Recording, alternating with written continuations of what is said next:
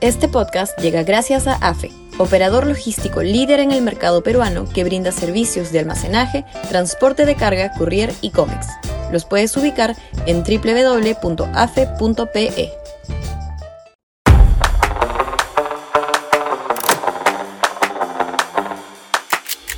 El tremendo fiasco de la izquierda. Sudaca, Perú. Buen periodismo. ¿Por qué la izquierda moderada, preestimada como moderna, que se agrupa básicamente en Juntos por el Perú, Nuevo Perú incluido, ha decidido inmolarse en respaldo de un gobierno no solo mediocre y corrupto como el de Castillo, sino que encima no está llevando a la práctica ninguna política de izquierda? Ni en lo económico, donde reina el piloto automático, ni en lo político, donde solo hay degradación del Estado, ni en lo social. Los gobiernos de Toledo y Humala, para no mencionar a todos, fueron mucho más ambiciosos en sus programas de apoyo a los más pobres. Es el reino del statu quo, sin visión de cambios estructurales ni reformas importantes. Castillo es más de lo mismo que los gobiernos de transición, pero en grado minúsculo de eficacia y solvencia. No es en la práctica un gobierno de izquierda, sino solo uno signado por la medianía y la inmoralidad. ¿Qué lleva a Verónica Mendoza y a Deláteres a guardar silencio crítico frente a semejante fiasco?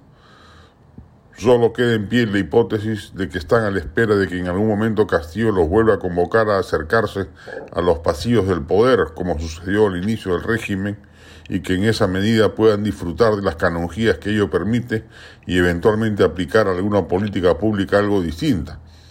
Lo que ya parece una utopía dado los intereses menudos del primer mandatario, quien carece de grandeza de visión y no entiende siquiera cuáles son las reformas importantes que se deben llevar a cabo.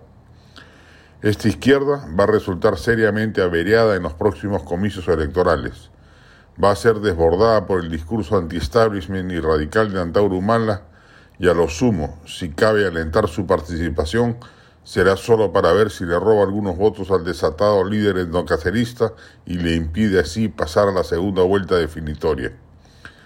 Triste desenlace de una izquierda que, de haberse manejado con propiedad, hoy sería oposición robusta y marcaría su propia agenda con presencia mediática significativa y trazando una estrategia promisoria para las venideras elecciones. Pero no, ha apostado por el corto plazo convenido y el país le va a cobrar la factura sin duda. La del estribo.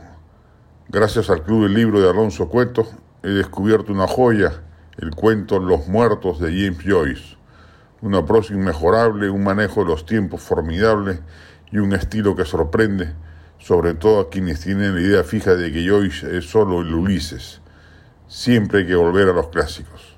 Este podcast llegó gracias a AFE, operador logístico líder en el mercado peruano que brinda servicios de almacenaje, transporte de carga, courier y cómics. Los puedes ubicar en www.afe.pe.